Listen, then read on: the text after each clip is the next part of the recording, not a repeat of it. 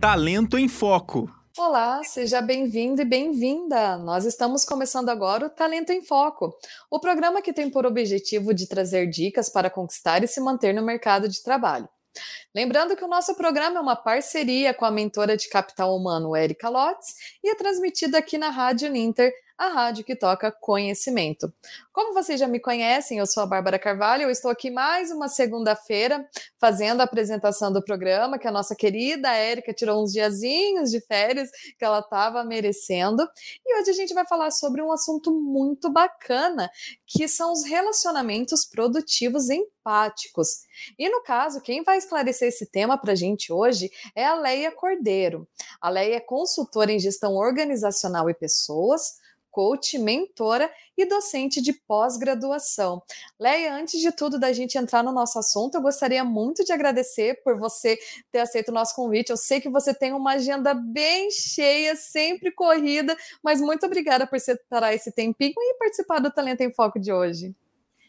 Obrigada, Bárbara. Eu agradeço o convite né, teu, da Érica. Pena que ela não está aqui hoje, mas férias são férias, né? São merecidas mesmo.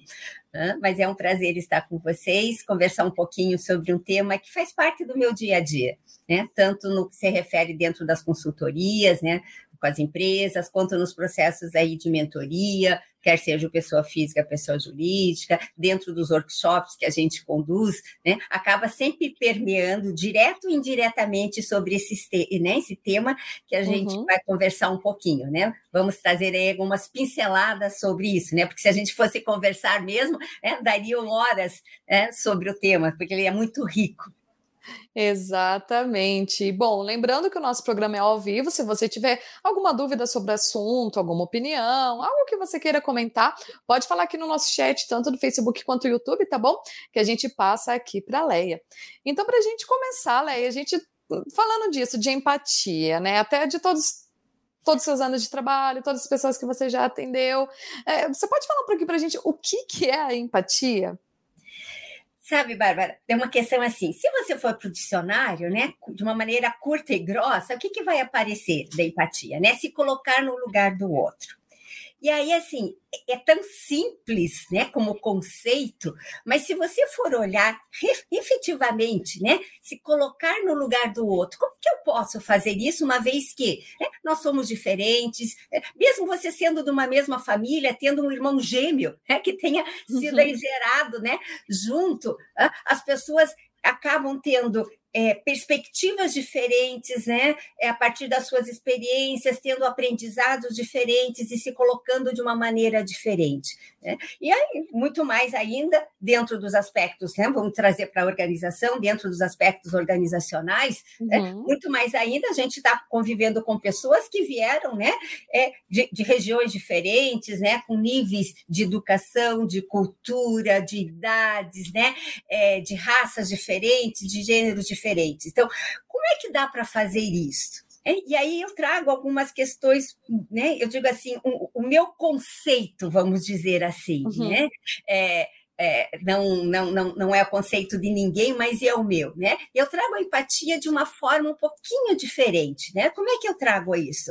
Eu trago, quer dizer, é a capacidade que eu tenho de fazer os empréstimos do estilo do outro, da percepção do outro, é, do ponto de vista dele, né? Das verdades que ele tem, né? e a partir desse empréstimo que eu faço do dele, eu começo a ter uma perspectiva diferenciada, e eu posso ter uma base a partir de novas referências. E a partir disso, eu começo a ter, né? Eu, é, eu acabo tendo uma projeção com o outro, o outro me vê como um espelho, né? Então, eu não tenho como me colocar no lugar do outro, eu nunca vou conseguir uhum. fazer isso, né? Agora, eu posso, a partir do que eu percebo, qual é o estilo de canal sensorial que essa pessoa tem? Ela é mais visual, mais sinestésica, mais auditiva? Qual é o estilo de comunicação que ela tem? ela é afetiva, pragmática, reflexiva, racional, né? Quais são os valores motivacionais que ela tem? Né? Quais são estas variáveis? E a partir do momento que eu presto atenção nisso e eu faço esse empréstimo,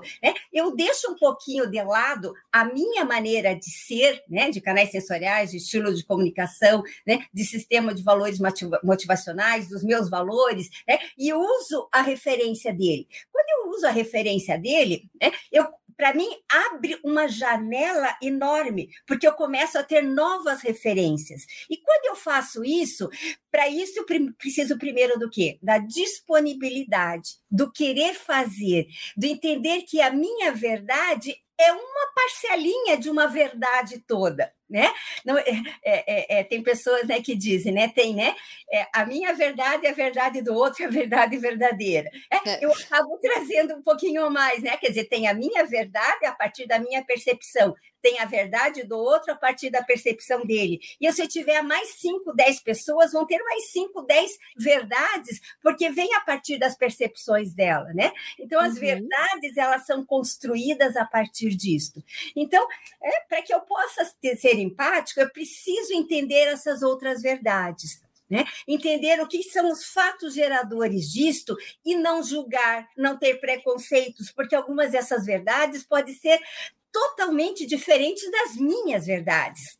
Né? Então, eu preciso ter abertura para. Então, a empatia, para mim, vem a partir dessas perspectivas. Né?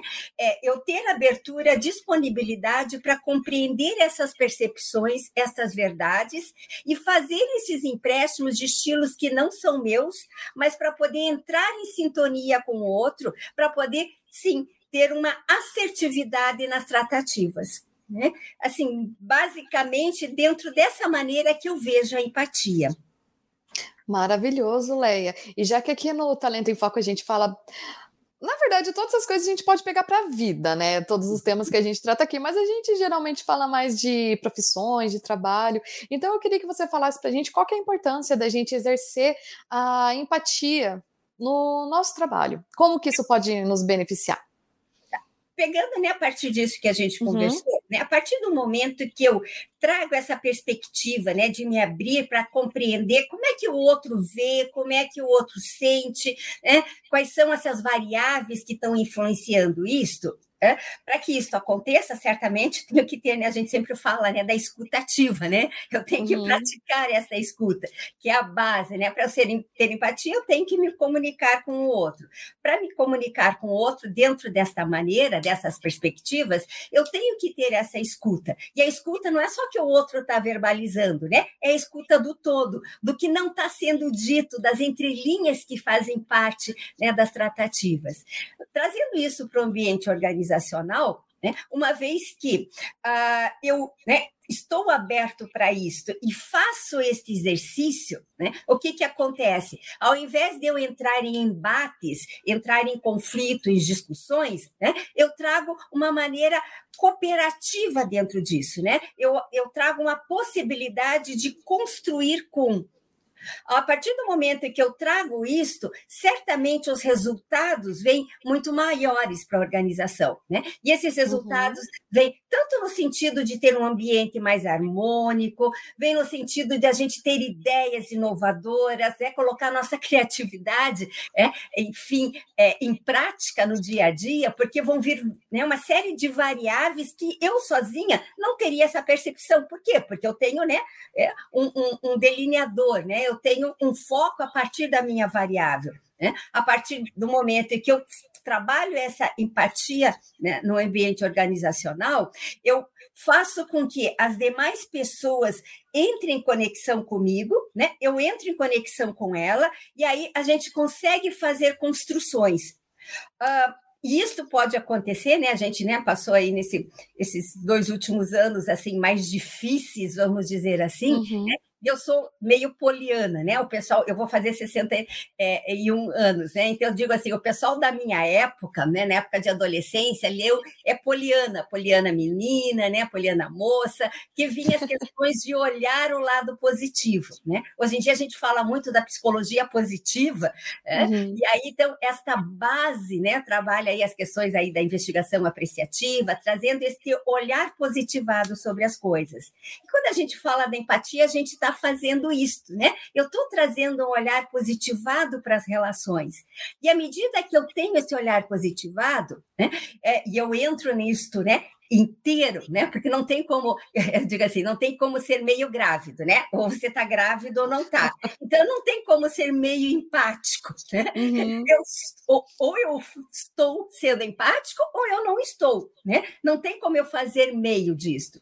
E à medida que eu vou fazendo isso, eu vou colocando em prática, né? É, eu vou tendo, lógico, no início é mais dificultoso, né? Mas eu só consigo adquirir, né, estabilidade a partir do momento em que que eu faço isso consecutivamente. Por isso que aquela tua fala, né? É, é, é, nós, nós estamos focando na organização, mas isso é o uhum. ser humano, né? não tem como ser empático em casa e não ser na, né, na organização, ou como ser empático na organização e não ser nos outros relacionamentos, né? Porque para ser empático, eu tenho que praticar isso, isso tem que fazer parte já do meu DNA, né? Não uhum. pode ser agora eu vou ser e agora eu não vou ser.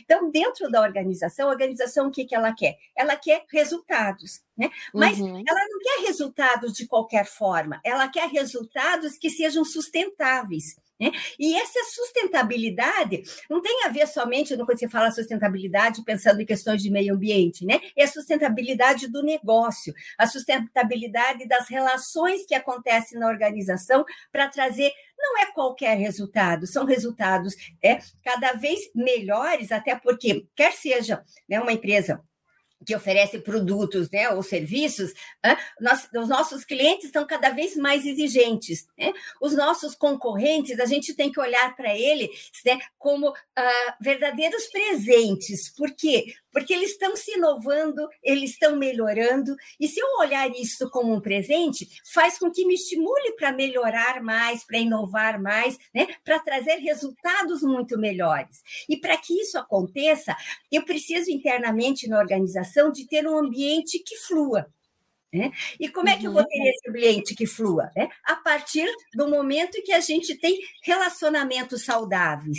E para que tenha esses relacionamentos saudáveis, nós precisamos né, adotar a empatia, né, desenvolver essa habilidade para fazer parte do nosso dia a dia. Né? Então, os resultados finais da organização vão vir a partir desses relacionamentos que são construídos a partir desta empatia. Né? Então, não é eu uh, abrir mão da minha maneira de ser, né? Uhum. É eu emprestar o jeito do outro, e aí, se eu tenho 10 pessoas, eu vou emprestar o jeito dos 10 na medida que eu vou construindo com eles, e a gente vai ter resultados a partir dessas construções. Né? Então, não é o resultado de um, mais do que nunca, né? a gente está falando né, no resultado de time, não é um resultado de grupo.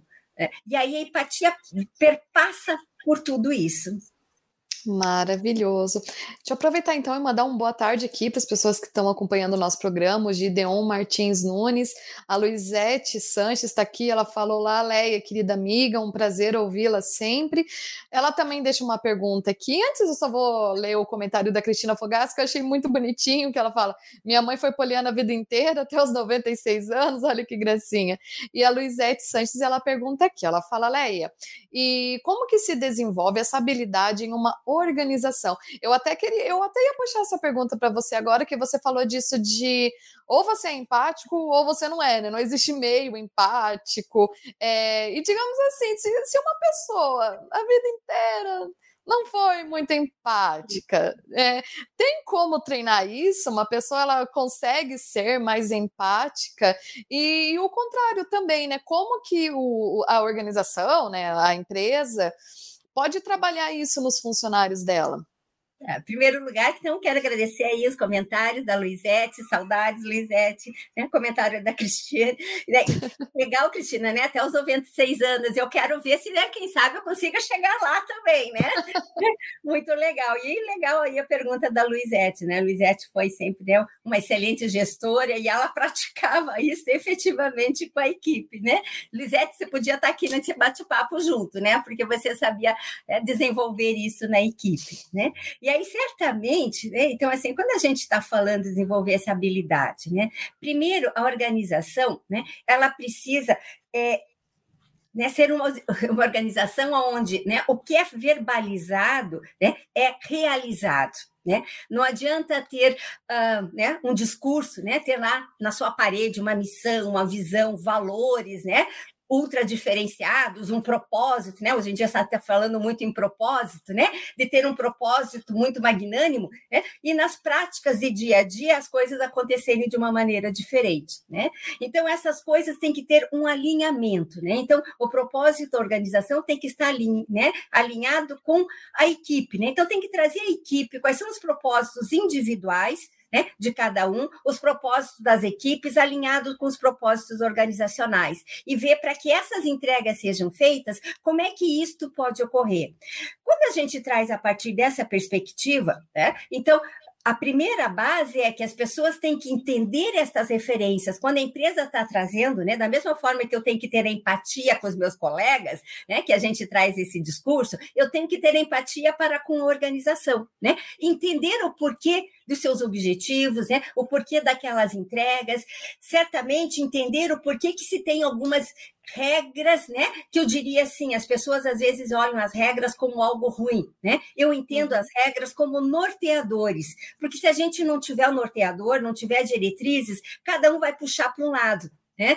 É, uhum. É, tem aquele ditado, né? Cachorro com dois donos morre de fome, né? Então você tem que ter um norteador, né? A gente tem que navegar para o mesmo lado.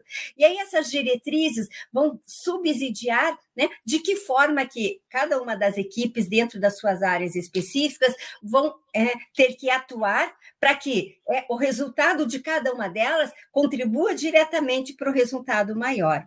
E quando a gente traz a empatia, né, parte disso, a gente tem que estar nesses valores, né, vinculado, né, para poder garantir ah, essa, essa continuidade e, e chegar lá, né, a gente tem que ter algumas coisas que sejam estimuladores, né? E para uhum. isso, o gestor gestores têm um papel fundamental. Né? Os gestores eles têm que fazer o quê? Né? Eles têm que ser uh, os, os exemplos, os alavancadores do processo da sua equipe. Então, para isso, ele tem que atuar com os outros gestores da mesma forma. Ele serve como um exemplo. Né? Não adianta eu trabalhar com a minha equipe e dizer vocês têm que fazer isso, isso e isso, e eles vão olhar na maneira com que eu atuo com os outros gestores de uma maneira diferenciada. Então, a gente tem que ter, né? É, o, tem, né tem uma né, um, algumas pessoas conhecem quem era da área de gestão de pessoas, a Marília Furma, que nos deixou há alguns anos, e ela dizia muito isso: o áudio tem que bater com o vídeo. Né? Então não adianta eu ter um discurso que diga uma coisa toda maravilhosa e a minha atuação ser totalmente diferente. Né? Então eu preciso ter uma atuação que dê esta condição. Então, dentro da organização, os gestores têm que assumir este papel. Primeiro, né, eles têm que conhecer cada uma das pessoas da sua equipe, ver quais são as, as competências que ela tem, quais são as necessidades né, que ela precisa desenvolver, quais são as características de cada um, quais são né, os canais sensoriais, os estilos de comunicação, quais são as forças de cada um, quais são as forças exageradas que cada uma das pessoas da equipe é, é, acaba acaba trabalhando, né? Qual é a maneira dela pensar, ser e agir? Né? A hora que eu conheço cada uma das pessoas, esse gestor tem que propiciar que as demais pessoas da equipe entendam também como é que os outros funcionam. Né? E aí sim, vai alinhar, esse gestor vai alinhar as expectativas com cada uma delas e vai alinhar com a equipe como um toda essas expectativas. Aí, no terceiro passo, o gestor vai uh, contratar com cada uma delas qual é a forma de desempenho e conduta com relação a todas as variáveis que se entendem na empresa. E aí, fazer esse contrato com a equipe como um todo, mostrando que tem formas dentro desta equipe, contratos diferentes a partir né, do que foi levantado de expectativa e a partir do estilo de cada um ser. E aí o gestor vai fazer esse acompanhamento e dar o feedback regular para cada um e para a equipe como um todo. E vai estimular com que as pessoas da equipe façam esse feedback com os demais, né? Trazendo a sua percepção. E aí vem um cuidado muito grande para não entrar nos julgamentos, né? Se eu estou falando empatia, eu não posso julgar, eu tenho que ter a referência do outro. Então eu posso trazer e o que a gente fala muito, né, da usar a comunicação não violenta, né, que é trazer a abordagem, uhum. puxa, né? Quando você disse determinada coisa, eu senti desta maneira. Né? E quando eu senti dessa maneira, eu comecei a, né, a pensar disso e a resposta que vem para mim é esta: era isso que você queria ou era alguma coisa diferente? Dando a possibilidade que o outro né, traga as questões, né? Porque se eu não fizer isso, o que, que vai acontecer? Eu posso alucinar. Né? Então, o outro disse isso, não, ele falou aquilo porque ele quis falar aquele outro, porque ele quis me agredir ou porque foi uma retaliação, e eu vou responder porque eu alucinei né? E se por um acaso a pessoa teve aquele interesse mesmo, né? E ela trouxer, assim, bom, o que que eu fiz, né? Em que momento que, no, né? Hoje, ou nessa prática, ou nessa minha fala, eu falei alguma coisa que te agrediu, né? Porque a minha intenção não era essa. E a hora que eu, ela verbaliza, eu posso ver, puxa, quando eu disse isso, se me desculpe, né? E aí vem um grande mérito, né? A gente precisa ter humildade, né? Para poder reconhecer se, puxa, o que eu quis dizer não era isto. Eu posso ter usado palavras que para mim fazem sentido, mas que para você deram uma outra conotação, né? E e vou fazer né, uma nova tratativa. Olha, né? Então vamos lá, né? Vamos reconstruir essa minha fala. Né? E aí, a partir disso, as construções são feitas. Então, dentro da organização, né, se a gente for pensar como é que ela pode fazer para desenvolver isto, é o gestor de ser desenvolvido desta forma, porque ele só pode trabalhar uhum. com a uhum. equipe se ele for desenvolvido entender isso, e isso a gente faz muito nos processos de mentoria, né? nos programas de desenvolvimento de liderança. Né? Então, para que eles é, tenham esse repertório para que eles possam desenvolver com a equipe, é, e aí tendo a área de gestão de pessoas, área de gente, de RH, seja a área de cultura, seja lá o nome que se dê para esta área, né? Mas efetivamente com esse papel de ser, né, uh, atuar como um coaching desses gestores, né? Sendo facilitadores para essa forma uh, de tratativa, né? E sendo apoio sempre que ele tiver uma insegurança, né? trazendo aí ferramentas, né? trazendo formas que ele pode desenvolver melhor. E aí, esse gestor trabalhando dessa maneira com a equipe e trabalhando com os demais gestores dessa maneira, né? então ele reforça, porque ele constrói com os demais gestores e né, cada uma das equipes se espelha a partir disso. E também consegue construir internamente nas equipes e entre as equipes, né? Que aí vem a outra referência. Se eu estou falando em organização, uhum não adianta a minha equipe estar tá mil, né? E as outras equipes estão mais, desculpe o termo, uma desgraça, né? Os resultados da organização vão vir a partir né, desse alinhamento de todas as equipes. Né? Então, eu vejo muito nesse sentido, né? É a gente, a empresa ter esse propósito alinhado, né? Com as equipes que vão ser feito esse alinhamento muito através dos gestores e aí um cuidado, né? Às vezes esses gestores acham que a área de gestão, de gente, de cultura é que tem essa responsabilidade. Eles têm sim a responsabilidade de fazer essas provocações, de trazer estimuladores, de formar esses gestores, mas a responsabilidade de fazer com que isto aconteça no dia a dia, está no papel de cada um dos gestores. E aí fazer esse acompanhamento, né? Aonde que eu preciso, né? Eu tenho que calibrar né? Então, assim, puxa, daqui a pouco essa equipe está conseguindo mais isto, né? O que está dando certo lá, que daqui a pouco em outras equipes a gente está fazendo diferente, os gestores estão conduzindo diferente, né? E a partir do momento de fazer essas trocas de prática, né? E aí uhum. tem, eu posso fazer aí roda de diálogos, né?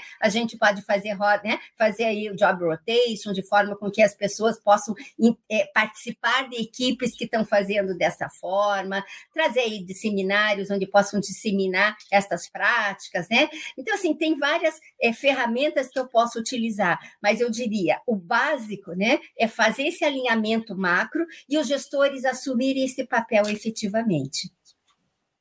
Maravilhoso. Leia, seguinte, eu vou fazer uma pergunta de fogo para você aqui agora, então. É, a gente está vendo o quanto a empatia ela traz resultados positivos, o quanto ela é boa da gente exercer no nosso dia a dia, né? Mas eu quero saber de você o seguinte: a empatia ela tem limite e como que a gente pode saber quando chega num limite, digamos assim, que a empatia não é o suficiente? Vamos dizer assim, né? Uh, se eu fizer, né? Se eu, se eu estiver né, aberto para partir né, na referência do outro, e eu souber o que olhar, porque aí, às vezes, esses limitadores estão no quê? Na minha incapacidade, na minha falta de repertório de conhecer. Né? Uhum. Isso a gente a, acaba presenciando muito no dia a dia. Né? Então, nas mentorias, nas consultorias, ou né, nas docências, nas aulas, as pessoas né, dizem: ah, não, eu pratico, eu faço. Mas aí você começa a fazer os questionamentos, eles não sabem que são canais sensoriais, são o estilo de comunicação, quais são as forças, né? quais são ali o sistema de valores motivacionais, entre uma série de outras questões. Então, se a pessoa não tem esse repertório, não tem esse conhecimento, ela pode até verbalizar e até de coração querer ser empático, mas ela não tem essas variáveis. Né? Então não tem como dizer, puxa, mas ela falou isso, né? Tá passando por isso, ah, então eu tenho que sentir a dor dela. Você não vai sentir a dor dela nunca. Né? Mesmo você dizendo, né? Por exemplo, puxa, né? Eu fui, fui na, segunda-feira, no, no, no, domingo, no velório de uma pessoa que eu né, gostava muito, né? e eu, quando eu vi a mãe dessa pessoa né, chorando desesperada, eu lembrei da minha mãe quando meu irmão faleceu. Né? Então, assim, eu trouxe referências para mim do que eu imaginei que ela estivesse passando, pelo que eu vi minha mãe passando, mas eu né, não perdi um filho. Tá? Então, eu tenho variáveis, mas eu não tenho como me colocar naquele lugar. Agora, eu posso fazer esses empréstimos sim, né? Qual é, é o que está acontecendo? Como é que ela via esse filho? Né? Qual era a relação deles? Qual era a proximidade? Então, uma relação de proximidade eu posso daí sim trazer para mim. Essa relação de proximidade, como eu vejo um filho, né? é da mesma forma, é de forma diferente, né? E aí eu trago isto para trazer, gerar sentimentos para mim que são sentimentos é parecidos com que esta pessoa está tendo, é? e aí eu consigo verificar que necessidades que essa pessoa precisaria ser suprida, porque daí estão gerando esses sentimentos, e aí fazer o link com as minhas necessidades. E aí eu consigo ter essa aproximação. Se eu não fizer tudo isto, eu não consigo ser empático. Né? Então, a gente só diz, a empatia só não ocorre quando eu não tenho os repertórios suficientes, tá? e principalmente eu não uso esses repertórios, né? porque eu posso ter, eu posso conhecer tudo. Conhecimento, teoria, 10 prática zero, né? Então, não adianta, eu preciso ter essas acabativas, né? Eu preciso colocar isso em prática. Então, essa empatia só não vai ocorrer a partir do momento que eu não tenho os repertórios, ou se eu tiver os repertórios, eu não usá-los, né? E não uhum. adianta querer dizer, eu vou usar aqui e agora, né? Eu tenho que ter uma constância. E quanto mais constante for, né, mais fácil é eu fazer. Né? Então, chega no momento que eu diria assim, que se torna automático, né? Como aprender a dirigir. No começo, você tem que né, olhar, né? Para quem não tem um carro automático, né? Tem que olhar na hora de trocar ali, né? Uh, as marchas e olhar como é que está a velocidade. Com o tempo, isso se torna automático. Maravilhoso. Leia, infelizmente está dando aqui já o tempo do nosso programa. Eu vou deixar aberto então para você, para você fazer suas considerações finais. Se você quiser passar mais alguma dica, mais algum levantamento quanto a isso de trabalharmos a nossa empatia, pode ficar à vontade.